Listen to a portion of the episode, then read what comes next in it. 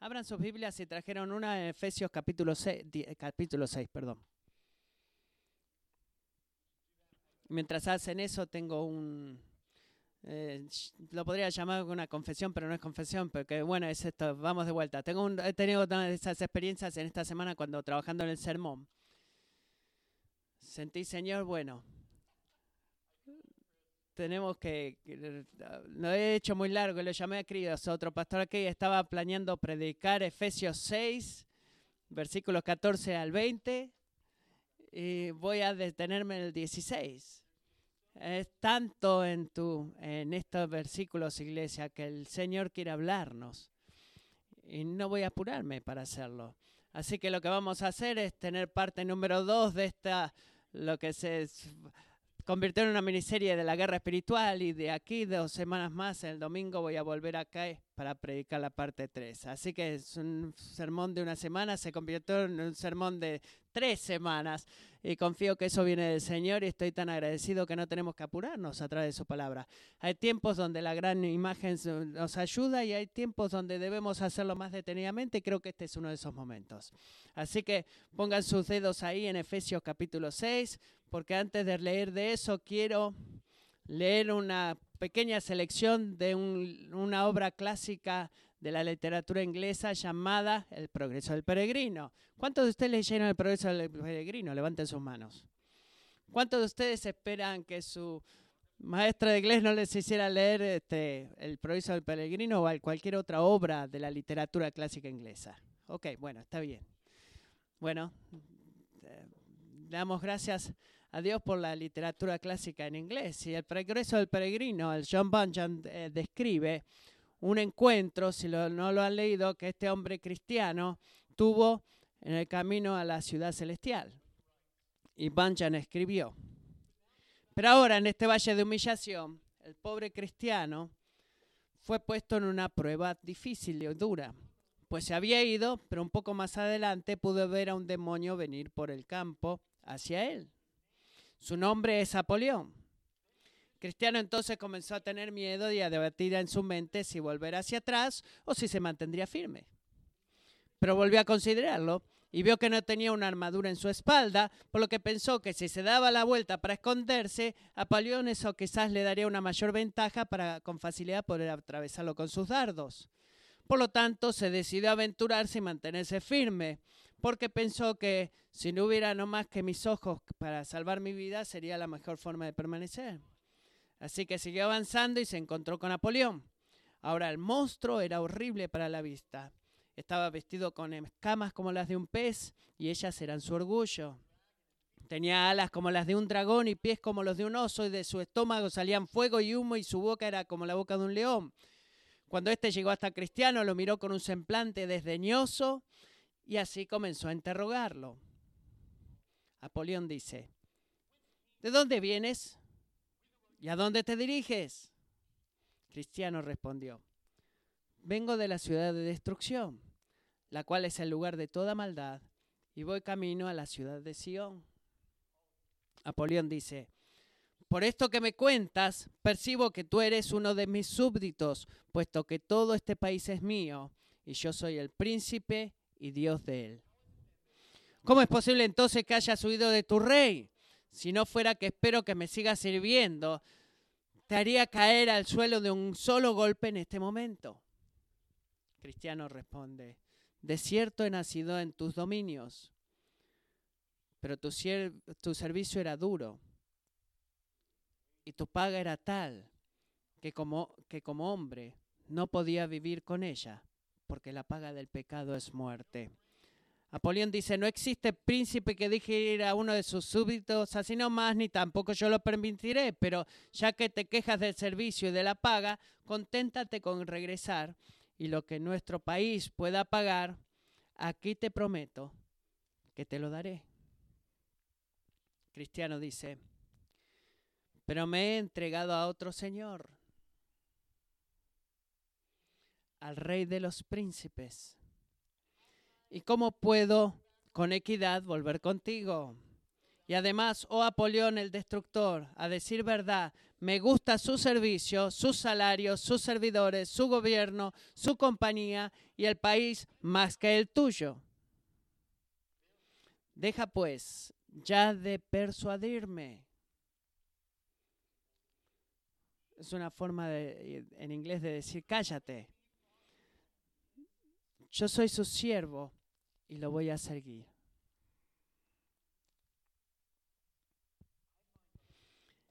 encuentro la novela de Buncham eh, relevante, con una alegoría espiritual y eh, mucho más porque nos apunta a la verdad de la escritura. ¿Está bien? Escúchenme en este punto. Quizás se sienta como que los únicos enemigos que tú tienes son eh, parientes enojados, esposas molestas, trabajadores abusivos y el IRS. Pero como vimos el domingo pasado, la palabra de Dios nos dice una historia diferente. ¿Qué es lo que la palabra de Dios nos dice? Nos dice que ahora mismo, amigos, ya sea que seas un seguidor de Cristo o no, existe un enemigo espiritual, un enemigo poderoso, un enemigo malvado que ahora mismo está activamente luchando para destruir tu alma. Él está luchando, él está luchando para mantenerte distraído de los pensamientos de la eternidad, para mantenerte desanimado en la carrera de la vida y para mantenerte aislado de cualquier cosa o cualquier persona que te ayude a encontrar a Jesucristo. Él está luchando. Y si ignoramos su pelea, es por eso que Pablo nos advirtió la semana pasada, Efesios 6:10, sean fuertes fortalezcanse el Señor en el poder de su fortaleza. Revístanse con toda la armadura de Dios para que puedan estar firmes contra las insidias del diablo. Porque nuestra lucha no es contra sangre y carne, sino contra principados, contra potestades, contra los poderes de este mundo de tinieblas, contra las fuerzas espirituales de maldad en las regiones celestiales.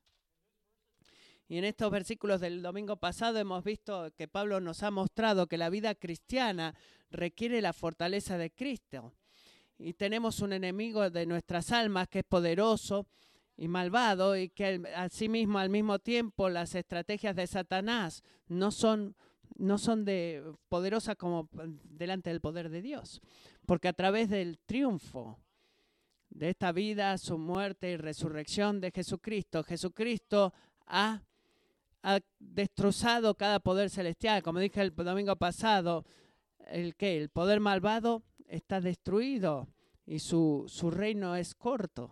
Él ha sido destruido. Cristo ha destruido a Satanás y a cualquier poder malvado, pero están pateando en, el, en la tierra, para ser más gráficos. Están destruidos, pero siguen pateando, siguen vivos y están peleando hasta su último aliento para sacarte a ti del reino de Dios y volverte al reino de las tinieblas. Es por eso que Pablo nos advierte en nuestro texto del día de hoy. Miren conmigo Efesios 6, versículos 13 al 16. Por tanto, por tanto, miren lo que Pablo nos está mostrando, Dios está hablando, por tanto, dice, tomen toda la armadura de Dios para que puedan resistir el día malo y habiéndolo hecho todo, estar firmes. Estén pues firmes, ceñidas su cintura con la verdad, revestidos con la coraza de la justicia y casados los pies con la preparación para anunciar el Evangelio de la paz. Sobre todo, tomen el escudo de la fe con la que podrán apagar todos los dardos encendidos del maligno. Cristiano, quiero que sepas que esta batalla de la que estamos hablando es una batalla que tú estás luchando ahora mismo de la posición de una victoria espiritual. Y lo es. Lo es. Dios te ha mandado, no te ha mandado a ti ganar la batalla. Él no es lo suficientemente estúpido como para tratar eso. ¿Por qué? Porque Él sabe que no somos lo suficientemente fuertes para ganar la batalla, pero Jesús lo es y Jesús lo ha hecho y Jesús nos equipa a través de su palabra para mantenernos firmes en la victoria que Él ha ganado para nosotros a través del Evangelio. Eso es lo que Él está diciendo. Dios no está diciendo, bueno, que vas a ganar la batalla, hijo, hija, yo he ganado la batalla, te dice y te llamo ahora a permanecer a permanecer, rechazar darte por vencido, no dejar eh, todo y eh, estar en una posición de victoria que he ganado para ti a través del Evangelio. Y él dice eso por esta razón. Es el punto principal del domingo pasado y va a ser el punto principal de hoy y las dos semanas de aquí. Porque aquellos que permanecen firmes en la fuerza que Dios provee van a triunfar sobre cualquier poder maligno. Y ese es el punto. Aquellos que permanecen en la fortaleza que Dios provee van a triunfar sobre cualquier poder maligno. Y Pablo nos ayuda a ver eso en los versículos que acabo de leer. Toda esta idea de la armadura de Dios, o cristiana, perdón, es una forma lo que Dios ha ordenado y darnos significado por los cuales nosotros vamos a poder resistir los ataques del, del diablo. Y en esas palabras de nuestro Rey Jesús pueden ser resumidas en una palabra que se muestra tres veces en estos versículos. Permanecer. Permanecer es la clave. Permanecer, el mandato de permanecer, como lo dije un minuto atrás, es un mandato de ocupar y rechazar abandonar esta posición de victoria que Dios ha ganado para nosotros, que Cristo ha ganado para nosotros. Así que miremos algunos de estos recursos espirituales que tenemos. Vamos a atravesar cuatro de ellos en esta mañana y dejamos los demás para después. ¿Qué, versículo, primer versículo, ¿qué dice dije Pablo? Pónganse, eh, estén pues firmes ceñidos con, la, con el cinturón de la verdad eh, los efesios estaban familiarizados con esto. Los soldados romanos estaban usando un cinturón, pero en realidad más de lo que era un cinturón, era como una base de, que tenían debajo de la armadura y, lo que hacía era proteger su parte baja del estómago. Era como una parte de cuero que usaban, que se ponían debajo de la armadura, que los protegía a ellos en una batalla de movimiento rápido. Y creo que es una metáfora fantástica porque nada más fundacional para seguir a Cristo que resistir al Cristo, al diablo que la verdad. Y nada más fundacional que eso. Y Efesios está lleno de referencias a esta verdad. Escuchen esto, Efesios capítulo 1. Si no están familiarizados con esto, Efesios capítulo 1, versículo 13, ¿qué es lo que Pablo dice? Dice que define la palabra verdad como qué? El evangelio de su salvación y en él también cuando escucharon la palabra de verdad, ¿cuál es la palabra de verdad? ¿Qué es verdad? El evangelio de tu salvación. ¿Qué significa eso, amigo? Bueno, significa que la verdad no es algo que descubrimos a través de la ciencia, que creamos a través de la experiencia o que lo definimos en la cultura. No, es algo que es revelado a nosotros por Dios a través de su palabra en los más altos estándares de lo que es el Evangelio de Jesucristo. Y esa es la verdad. Lo que es verdad es necesario, lo digo de verdad, la verdad es necesariamente centrado en la palabra y centrado en el Evangelio. Lo que es verdad no es lo que descubrimos a través de emociones subjetivas, lo que es verdad está ah, unido a la persona de Jesucristo. Como Jesús mismo dijo en Juan 14, yo soy el camino, el camino y el qué, el camino, la verdad y la vida. Así que ponerse ese cinturón de verdades, prepararnos el día de hoy para la batalla espiritual, decidiendo que tú no vas a vivir una, tu vida en las bases de lo que tú piensas o sientes o lo que otras personas dicen, sino lo que Dios dice. Eso es lo que significa ponerse el cinturón de la verdad. Tú vas a vivir vas a hacer todas tus elecciones en las bases de lo que Dios dice que es verdad. Isaías 45 dice, yo el Señor hablo justicia y declaro lo que es recto. Salmo 119, 160, la suma de tu palabra es verdad y eterna cada una de tus justas ordenanzas. Ahora, en contraste con eso, ¿qué es lo que ha hecho Satanás desde el comienzo de la creación? Mentir, mentir, y es verdad. Él ha hecho una carrera de mentirle al pueblo de Dios. Por eso Jesús dice en Juan 8:44, dice que él fue un asesino desde el principio y no se ha mantenido en la verdad porque no hay verdad en él. Cuando habla mentira, ¿qué es lo que está haciendo? Habla de su propia naturaleza, porque es mentiroso y el padre de la mentira. Amigo, eso significa que la raíz de todo pecado y la tentación del pecado existe en todo eso una mentira acerca de la verdad, de quién es Dios y lo que Dios ha hecho por nosotros en Cristo. Es la, la, raíz de todo pecado y toda tentación de pecado. Y vas a encontrar una mentira de quién es Dios y lo que Él ha hecho por nosotros en Cristo. ¿Está bien? Lo que significa que si vamos a permanecer, el mandamiento de mantenernos firmes, vamos a resistir las acechanzas del diablo, debemos tener nuestras mentes y corazones saturados con la verdad. Esto no es ciencia, sino que al tener tu mente y corazón saturados con la verdad, si no lo tienes así, no vas a tener una idea de lo que es una mentira. Piénsalo de esta forma. Si le preguntas a un niño de primer grado y le preguntas lo que es un, un átomo la química, yo tú quieres tener una respuesta de eso, ellos no van a tener idea si le dices la verdad o no, si tú les cuentas lo que es. Pero ¿qué va a suceder? Una vez que sepan la verdad, cuando escuchen la palabra en sus mentes o lean algo, van a tener ese deseo y, de saber verdaderamente lo que es un átomo. Y Pablo nos cuenta de esa forma, y que si nosotros saturamos nuestra mente con nuestra verdad, vamos a decir, bueno, espera un momento, espera un momento, eso es mentira. Pero tú puedes hacer eso solamente si conoces la verdad. Ponerse el cinturón de la verdad, es por eso que no puedo hacer más que exhortarte con las palabras del Salmo 1. Cuán bienaventurado es el hombre que no anda en el consejo de los impíos, ni se detiene en el camino de los pecadores, ni se sienta en la silla de los escarnecedores, sino que en la ley del Señor está su deleite, y en su ley medita de día y de noche. Salmo 1, versículos 1 y 2.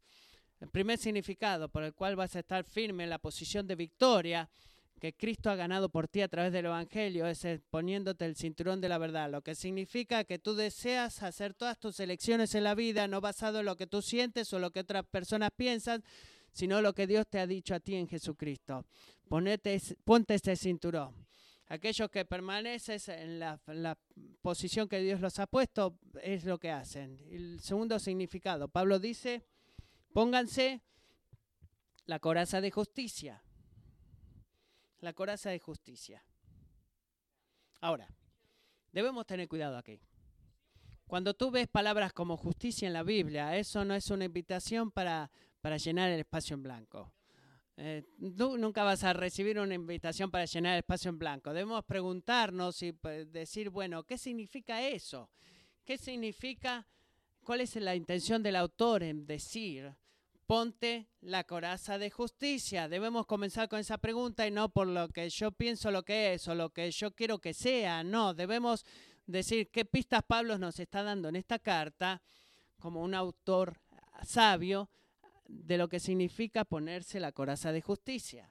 Bueno, gracias a Dios, esta, no es la primera vez que el escritor habla en Efesios. Efesios 4:24 se nos habla de qué? De la justicia que nos vistamos del nuevo hombre, el cual es en la semejanza de Dios, ha sido creado en la justicia y santidad de la verdad. ¿Qué es lo que está Pablo diciendo acá? Bueno, Pablo nos está diciendo que la justicia en este caso, eh, creo que es una buena definición, consiste en las actitudes o acciones que se mantienen eh, eh, en, en armonía con el carácter de Dios. Eso es la justicia es. No es que se trata, bueno, yo pienso que este está bien y está mal, y esa es justicia. No, son las actitudes y acciones que se mantienen alineadas y en paralelo con el carácter moral de Dios. ¿Está bien? Lo que significa que ponerte la justicia, la coraza de justicia, es amar, por ejemplo, como Él ama. Ser misericordioso como Él es misericordioso, practicar la justicia como Él la hace o como Él es justo. Si tú miras Efesios 5.9, por ejemplo, porque el, sean hijos de la, de la vida, porque el fruto de la luz consiste en toda bondad, justicia y verdad, dice por ejemplo Efesios 5.9. Creo que en los círculos evangélicos y en iglesias como nosotros, a menudo pensamos cuando hablamos de justicia, hablamos de la justicia justificadora, que Dios acredita a nuestra cuenta a través de la fe en Cristo. Es la justicia judicial o forénsica que la iglesia ha recibido con bienvenida delante del trono de Dios y esa justicia es acreditada a nuestra cuenta delante del trono de Dios, no es algo que hemos ganado que alguna vez ganaremos. Y eso es algo que Jesucristo ha ganado por su perfecta obediencia y como sustituto nuestro nos ha dado como regalo. Tú recibes eso a través de la fe. No te quedes colgado en las grandes palabras y esa es la, justicia que justifica. Y pensamos en eso cuando hablamos de la justicia. Y hablamos de eso, pero existe otro tipo de justicia. Y no es que no está desconectada, pero es un poco diferente.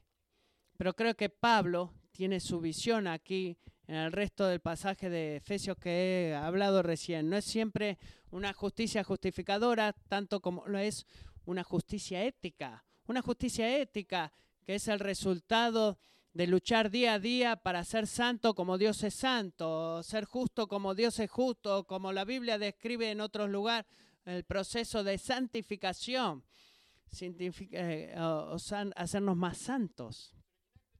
Así que para conectar los puntos, cuando Pablo pone la coraza de justicia, nos está enseñando a nosotros a llevarnos a la verdad de que pocas defensas son más importantes que resistir las acechanzas del diablo que tú perseguir una santidad personal. Y es lo que le está diciendo acá en este pasaje. Cuando dice que pocas defensas son más importantes que buscar la santidad personal. Y esto es lo que quiero decir con esto, de forma muy práctica. Amigo, si tú estás eh, jugando con el pecado, si tú estás eh, guiándote con actitudes y acciones que tú sabes que Dios dice que son equivocadas, que tú literalmente estás abriendo la parte y dando la bueno, tú lo que estás haciendo es abriendo la puerta y dándole la bienvenida a Satanás para que venga a destruir tu alma. Y esto no es broma. Y cuando Pablo dice, porte toda la coraza de justicia, te está exhortando y cargando a no abrir esa puerta, sino buscar una vida que es santa como Dios es santo y justo como Dios es justo. ¿Por qué? Porque eso te va a proteger del enemigo que va a hacer todo lo que pueda para llevarte a correr en la dirección opuesta. ¿Está bien? Tú no ganas un partido de fútbol sentándote en la línea de 50 yardas. Tú lo que es lo que haces? Tú vas y pones la pelota ahí. Y hace, pasas la línea. Hay, hay una regla para la defensa. Si tú no ganas, no es que fue buena la ofensiva, no tuviste una buena defensa. Y Pablo nos exhorta aquí para ponernos la coraza de justicia, para reconocer mentiras como, ah, bueno, está bien, no está tan serio. Solamente tuvimos un buen tiempo y nadie fue lastimado. Eh, tiempo eh, bueno con los hermanos. Bueno, está bien, solamente estoy mirándolo de la forma que cualquier otro hombre con sangre lo miraría no es que estoy verdaderamente engañando o haciendo trampa, sino que estoy recibiendo ayuda de un amigo. Sé que no es un creyente, pero bueno, ¿sabes? Uh, es, tan lindo. Y quién sabe, quizás si nos unimos un poco más, él decida venir a la iglesia. No, no, no, no. No, no, no estoy eh, criticando, no estoy hablando, solamente estoy compartiendo eh, la vida de un amigo, de un amigo, de un amigo, de un amigo. Ahora nos reímos eh, de alguna forma u otra. Pero amigo, quiero que sepas que esos momentos pequeños, esas pequeñas decisiones, decisiones éticas, son los puntos en los cuales tú deseas si vas a resistir las tentaciones del enemigo o si vas a abrir la puerta. Porque si tú piensas como yo acabo de hablar y crees en esas mentiras, tú estás abriendo la puerta. Así que alabado sea Dios, seamos muy claros en esto. Alabado sea Dios por el veredicto de, el veredicto judicial de justicia judicial que recibimos a través del Señor, de que esa es la justicia de Cristo, ¿verdad? Como les dije, denme una, una túnica limpia blanca y así todo. Si tú no eliges en convertirte en lo que ya eres en Cristo, justo como Él es justo, santo como Él es santo. Entonces tú no vas a poder permanecer ante las acechanzas del diablo practicando justicia, Kingsway. No para que tú te sientas mejor que otras personas o que tú te veas mejor que otras personas, sino para que tú puedas permanecer delante de Satanás. ¿Está bien? No le des a él la chance, no abras la puerta tú no harías eso por cualquier, eh, por cualquier enemigo. Y así todos hacemos eso todo el tiempo cuando elegimos amigarnos a seguir el pecado en lugar de seguir la justicia. Ponte toda la coraza de justicia. Número tres. El tercer significado por el cual permanecemos firmes. Los zapatos, dice, y calzados en los pies con la preparación para anunciar el Evangelio de la Paz. Espero que sepan lo que voy a hacer aquí. No voy a empezar a hablar de lo que creo que el Evangelio de Paz es. No, ¿qué es lo que vamos a hacer? Vamos a dejar que Pablo defina por nosotros, en donde más, en Efesios, como lo hicimos con la verdad, como lo hicimos con la justicia, donde más en Efesios Pablo está hablando del Evangelio de paz. Bueno, gracias a Dios he estado en todo lugar en Efesios. Y lo que hemos aprendido hasta ahora es que el Evangelio, una de las cosas que Pablo hace clara, es que es el diseño de Dios, de Efesios 1, 9 eh, al 10, que unir todas las cosas en Cristo. Y es lo que el Evangelio está buscando, unir todas las cosas en Cristo. Así que, Matthew, ¿cómo Dios une todas las cosas en Cristo? Bueno, está reconciliando a Dios con el hombre a través de Cristo y está reconciliando al hombre con el hombre a través de Cristo. La paz de Dios para fluir la paz, entre los hombres también. Así que es como Dios hizo, hablando de la unión entre judíos y gentiles y la unión entre razas en, nuestro día. El Evangelio es el único que unifica y es el único que trae paz y trae paz. Ahora, habiendo dicho eso, lo que creo que es menos claro para nosotros en, y espero que sea muy claro, pero quizás no tan claro, es la conexión entre la paz que trae el Evangelio y esta, este, estar listo para la guerra espiritual. Bueno, el Evangelio trae paz, decimos, pero bueno, eso que tiene que, tiene que ver con estar listo para la guerra espiritual. Bueno, quiero detenerme en este punto por un minuto, así que escuchen cuidadosamente. Amigo, hay una confianza, hay un estado de alerta, hay una seguridad del alma, que solamente es experimentada por aquellos que tienen el don de la paz de Dios. Dios te ha hecho para que lo conozcas. Él te ha hecho para tener una relación con Él. Él te ha hecho para gozar una gran relación con Él. Y, parte, y ausente de esa relación tú nunca vas a tener paz. Ahora, cuando tú estabas en la playa el fin de la semana pasada, quizás sentiste paz. ¿Pero por qué fue eso? Bueno, porque tú te has desconectado de la vida, pero ahora tú estás de vuelta en tu vida diaria y después del día del trabajo vas a estar de vuelta metido ahí. ¿De dónde viene tu paz? Bueno, tú no puedes vivir en unas vacaciones perpetuas al menos eh, que tengas el dinero suficiente para hacerlo. Pero la única forma en la cual tú alguna vez has por experimentar una paz verdadera es disfrutando una relación, relación creciente con Dios. Es el único lugar de donde viene esa paz. ¿Y qué dicen los ángeles cuando anunciaron en Lucas 2 el, nacimiento de Dios? Gloria a Dios en las alturas y en la tierra, ¿qué es? Paz.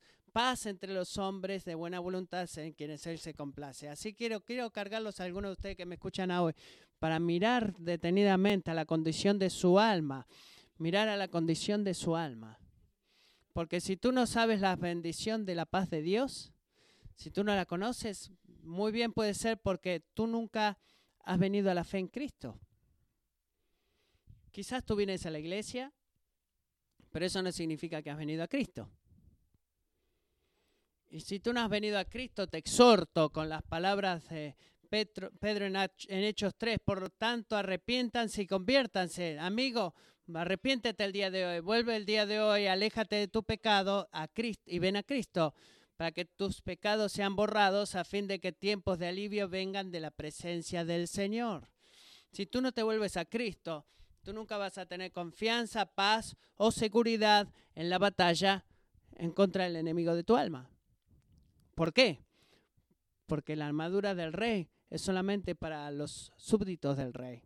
Y si tú no te has sometido a él, si tú no te es con alegría has alineado tu vida con sus reglas y su reino redentor, entonces tú no tienes una armadura para pelear.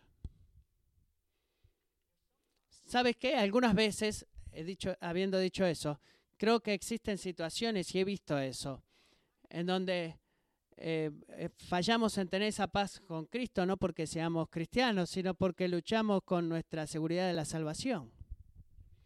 Quizás tú miras atrás en un tiempo cuando tú sabías que Dios eh, estaba alegre contigo y tu fe en Cristo estaba fuerte, pero ahora si eres honesto y, podemos hablar después de la reunión, quizás tú me digas que no estás seguro de eso, que no estás tan seguro de esa. Bueno amigos, si ese eres tú, quiero desafiarte, desafiarte a recordar que la paz con Dios no es el producto de, de tus emociones libres Alabado Jesús, no es eso.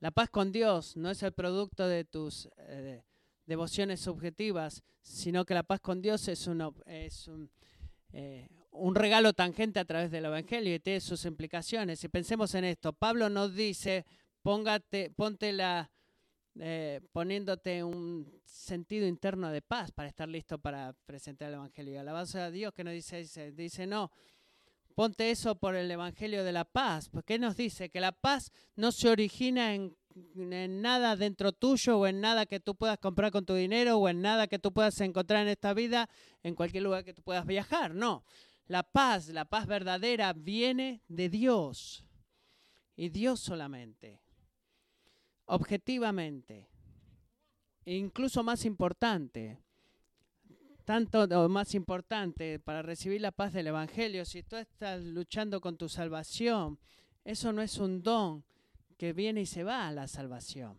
Así que el estar al tanto del regalo, oh sí, bueno, eso viene y se va todo el tiempo, por varias razones, y eso va a ser en otro sermón, pero la presencia eh, real de del regalo, no depende de tú estar al tanto de ese regalo, porque las palabras que eh, eh, las palabras afectadas por el evangelio no tienen que ver con lo que tú sientas. Esto es lo que eh, esto ha sido dado y depende de Cristo, lo que significa que incluso cuando tú estás luchando con la seguridad de tu salvación, no importa que tan altas sean las olas o que tan profundo el valle o que haya una roca en tu pie y que no te deja mover, hay una roca en tu pie que no te deja mover y ese es Jesús. Jesús mismo dijo, Juan capítulo 14, la paz les dejo, mi paz cristiano, estás luchando con tu seguridad de salvación, mi paz te doy.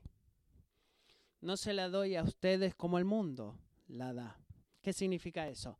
Jesús es paz, bueno, bueno, te he dado mucho, no, bueno, es mi turno ahora, no, bueno, no, no no de la forma que el mundo te lo da. ¿Por qué? Bueno, porque cuando les doy paz, que tú no se turbe tu corazón ni tenga miedo, dice cuando te doy esa paz. Amigo, tú nunca vas a estar listo para resistir las palabras que afectan a Satanás, que te afecta a Satanás, si no estás ah, eh, listo para estar firme en las palabras de Dios, que esa palabra es paz con Dios.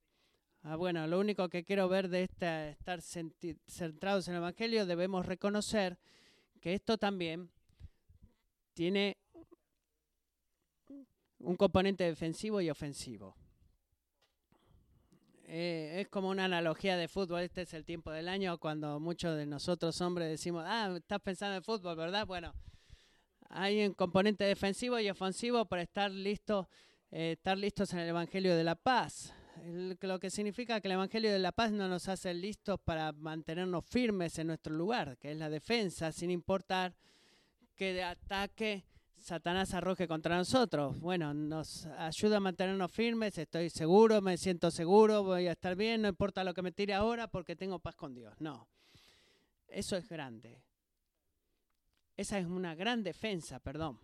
Pero así todo, hay un componente de ofensiva. Al estar listo en el Evangelio de la Paz, apunta a la verdad de que el Evangelio de la Paz es lo que nos hace a nosotros estar listos para marchar, listos para eh, conquistar terrenos para el reino de Dios para a través de la proclamación del Evangelio, diciéndole a la gente que quizás nunca ha escuchado de Jesús o que nunca en de Jesús, que hay un Dios en los cielos que ha hecho un camino a través de Cristo para poder tener paz con Él. Así que eso es auténtico. Y si tú no te pones en la, disposición eh, eh, del Evangelio de paz en, un sentido de ofensiva, esto le va a suceder cuando tú el capitán Rey Jesús diga, como dice en Mateo 28, veías discípulos. Bueno, ahora ve, va, Bueno, esto es lo que va a suceder. Si no, tú nunca te has puesto la...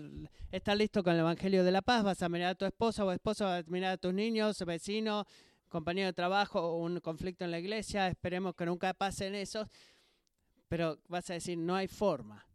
No hay forma, no hay forma que la paz de Dios, alguna va a venir a esa persona en una situación, está muy lejos y está muy alejado de eso. Muchos años de problemas, olvídalo. Si tú piensas en eso, en una persona, en una relación, en una iglesia, amigo, te advierto que tú te estás recostando en eso y tú estás levantando una bandera blanca al enemigo. Tú le estás levantando la bandera blanca, que él está muy feliz de aceptar, pero hay una alternativa, hay un camino de victoria, un camino de victoria que dice, veo ese pecado, veo ese quebrantamiento, Tú sabes, Señor, que siento ese dolor, que veo algo también ahí. Veo a Dios que me ha dicho a mí que hay algo tan difícil para mí, dice Dios. Quiere, que tú, quiere decirle a alguno de ustedes en esta mañana, hay algo, existe algo duro, difícil para mí. Algo muy difícil para mí. Hay una confianza que viene para pelear el reino de Dios, para proclamar el Evangelio de Jesucristo en relaciones quebrantadas, en situaciones complicadas, donde tú te pones el Evangelio de la paz. Y miren lo que dice Isaías 52. Qué hermosos son sobre los montes los pies del que trae buenas nuevas, del que anuncia la paz, del que trae las buenas nuevas de gozo, del que anuncia la salvación y dice a Sión, tu Dios reina. Una voz, tus centinelas alzan la voz Aún gritan de júbilo porque verán con sus propios ojos cuando el Señor restaure a Sion, prorrumpan aún en gritos de júbilo, lugares desolados de Jerusalén. Prorrumpan aún en gritos de júbilo, sí, porque el Señor ha consolado a su pueblo, ha redimido a Jerusalén. El Señor ha desnudado su santo brazo a la vista de todas las naciones, y todos los confines de la tierra verán la salvación de nuestro Dios. Ese es el tipo de cosa que tú dices cuando tú te has puesto el estar listo por el Evangelio de la Paz. Isaías en 52.7 lo dijo en un momento que vivía en una tierra que no había paz, y él podía decir, todos los confines de la tierra verán la salvación de Dios. ¿Por qué? Porque él no solamente veía el problema, sino que veía las promesas de Dios que dijo que a través del Evangelio estoy eternamente comprometido para unir y traer paz a todas las cosas en Cristo. Debemos seguir su ejemplo, ponernos esa, esa disposición. Punto, el último punto de hoy. Eh, vamos a ver el escudo de la fe. El escudo de la fe.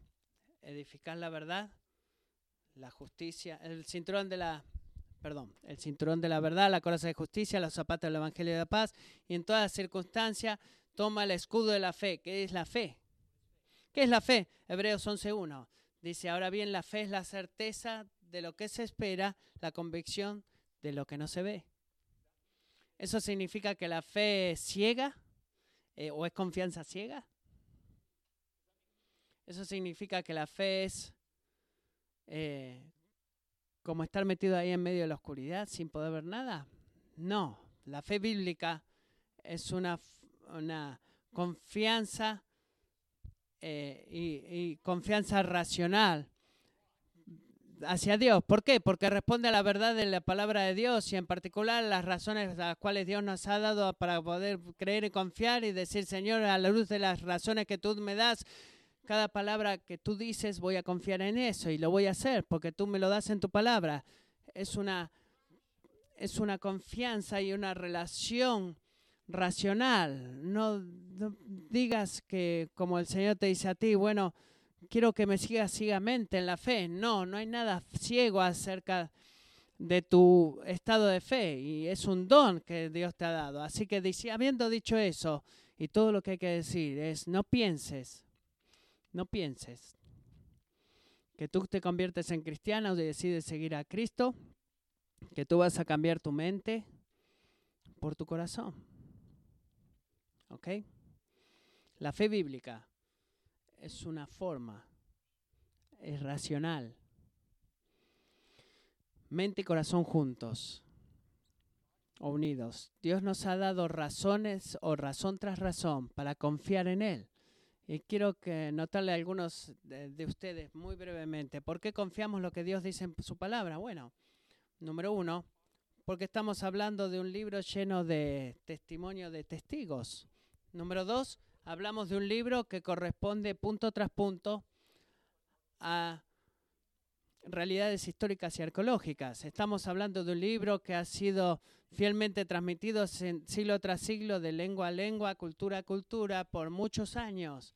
Estamos hablando de un libro que hace profecías que podemos mirar a la historia y decir, wow, mm, ha sido cierto y se han hecho realidad.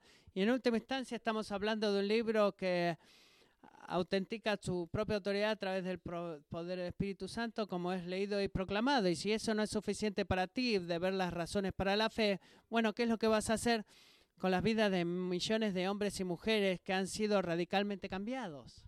Radicalmente cambiados mientras se han encontrado con el Rey Jesús en las páginas de las Escrituras. Razones para la fe hay aquí. Hay razones para la fe. No estoy diciendo que creemos porque corresponde a lo que podemos entender. No, eso sería poner nuestra razón sobre la, verdad de la palabra de Dios. Sabemos que esta palabra es su palabra porque dice que es verdad y eso es crítico, pero no, no enfocamos nuestras mentes para exercer nuestra fe. Confiamos lo que Dios dice en su palabra. Y cuando hacemos eso, cuando confiamos en lo que Dios dice y creemos en su palabra, tenemos, eh, tomamos un escudo en los cuales podemos extinguir todas las flamas eh, o los dardos encendidos del enemigo. Y esto fue increíble para mí para entender. Los romanos llevaban un escudo de cuatro pies de alto por dos de anchos, hecho de madera, pero estaba cubierto por con este pieles, por ejemplo. Y decimos, bueno, ¿por qué tiene eso? Eh, no, no es bueno eso. Estaba cubierto con pieles porque, bueno, antes de la batalla, antes de la batalla eran empapados en agua. Y luego cuando marchaban a la batalla, los arqueros del otro lado ponían sus este, flechas en brea y en fuego y le echaban eh, las flechas, les arrojaban, pero bueno, cuando las, las, cuando las flechas pegaban en esos escudos estaban tan empapados que se apagaban los dardos, la flama se apagaba, lo que se ve como algo intimidante. Imagínense tantas flechas eh, encendiadas volando y que se veían tan intimidatorio. Se apagaban y se extinguían.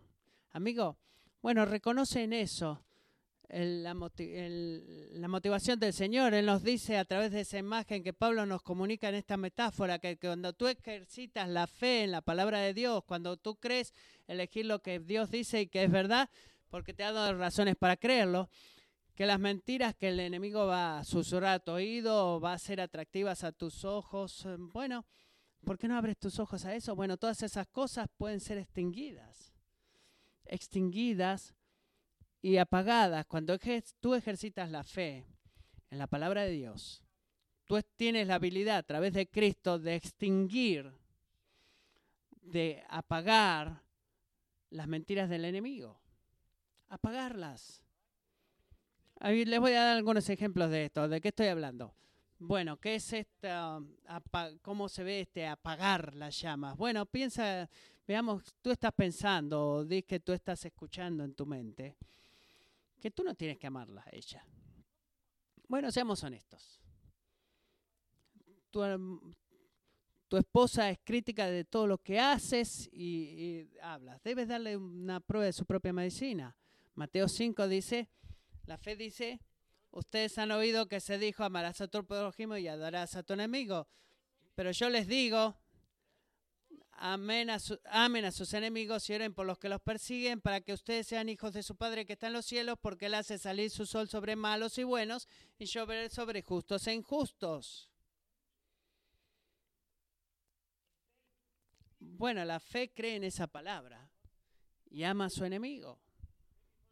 ¿Y quizás escuchas en tu mente? ¿Tú verdaderamente piensas que Dios quiere que tú seas generoso en tu en tu dar ofrendas, tú no sabes ni siquiera si vas a poder pagar el alquiler. ¿Por qué no te retienes el cheque y sabes que algún día quizás algún tengas libertad financiera y estoy seguro que Dios va a entender?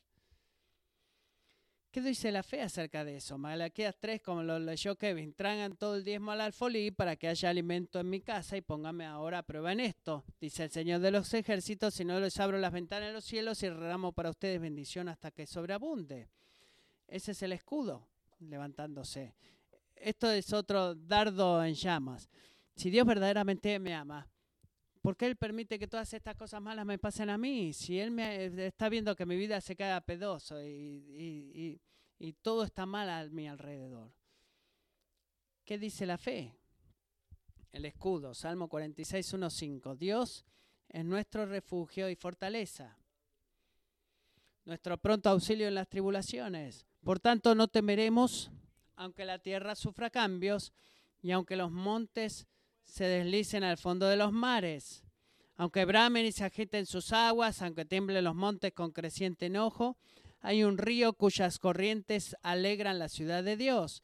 Las moradas santas del Altísimo, Dios está en medio de ella, no será sacudida, Dios la ayudará a romper el alba. ¿Qué es lo que estoy haciendo? Todo lo, único que estoy haciendo es tratar de mostrarte que cuando esos dados vienen, eh, aunque siempre vienen en la forma de mentira en nuestras mentes, que pensamos, tú tienes un escudo de verdad que es mucho, mm, eh, que es muy, muy capacitado para poder empujar y extinguir todas esas mentiras. Así que te cargo como en el principio. Amigos, si tú no conoces la palabra de Dios, tú no vas a tener ningún escudo para sostener. Volvemos al cinturón de la verdad, por ejemplo.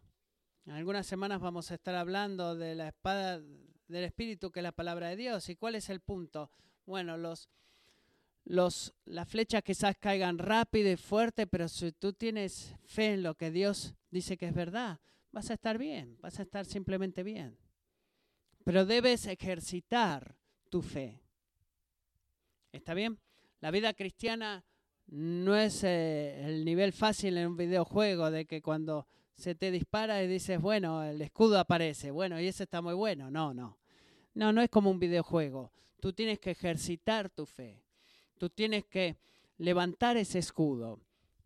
Pero con una fe del tamaño de un grano de mostaza, tú puedes prevalecer y esa es la buena noticia. Toma toda la armadura de Dios. ¿Por qué?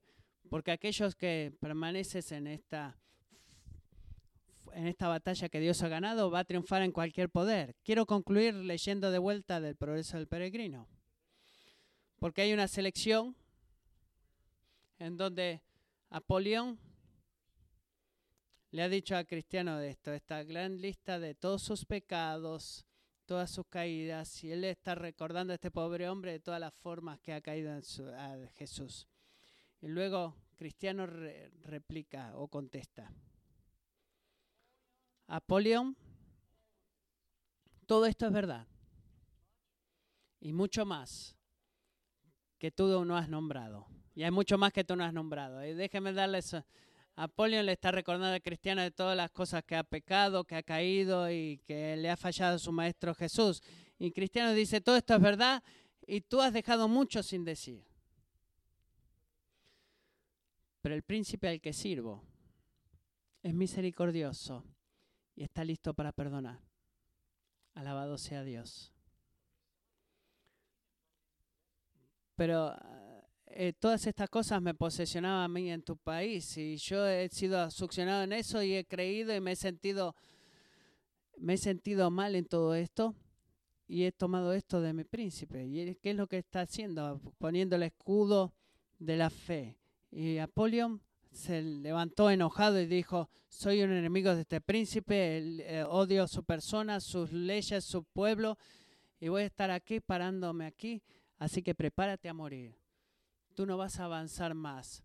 Voy a sacar mi espada y voy a sacar esos dardos o flechas llenos. El cristiano tenía su escudo en la mano, lo cual tomó para prevenir el daño de eso. Luego cristiano caminó porque era el tiempo para él para defenderse. Apolión rápido empezó a tirarle dardos y, lo único que Cristiano podía hacer era esquivarlos y Apolión lo lastimó en su cabeza, en su pie.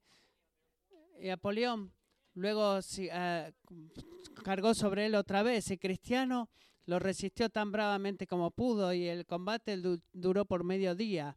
Incluso Cristiano quizás sabían, eh, conocías a Cristiano, pero las razones de sus heridos lo podían hacer más débil y débil. Pedro Apolión vio su oportunidad para de acercarse a Cristiano y luchando con él, le dio un golpe tan grande. La espada de Cristiano salió y Apolión dijo, estoy seguro ahora, y, y, lo oprimió casi hasta la muerte. Así que Cristiano empezó a, a perder su vida. Pero lo que pasó fue que cuando Apolión estaba por tirar su último golpe y estaba dando al último, por dar su último golpe, él tomó su espada, cristiano, tomó su espada, la pudo agarrar y dijo, no te regocijes contra mí, oh Apolión, cuando yo caiga, voy a resucitar. ¿De dónde viene eso? Del libro de Miqueas. Cuando yo caiga, resucitaré. Y con eso le dio un golpe mortal que lo hizo a él volverse de vuelta. y Cristiano se levantó y dijo, bueno, otra vez, en todas estas cosas somos más que vencedores a través de aquel que nos ha amado. Y Apolión levantó sus alas, salió volando y no lo pudo ver más, luego que Cristiano se levantó. Señor Jesús, solo que esa sea nuestra experiencia como iglesia. Te pido en esta semana que tú nos ayudes a hacer todo lo que hemos orado para hacer a través de las canciones y ponernos tu armadura. Gracias por el cinturón de verdad. Gracias por la gracia, el poder a través del Evangelio para ponernos la coraza de justicia y de santidad.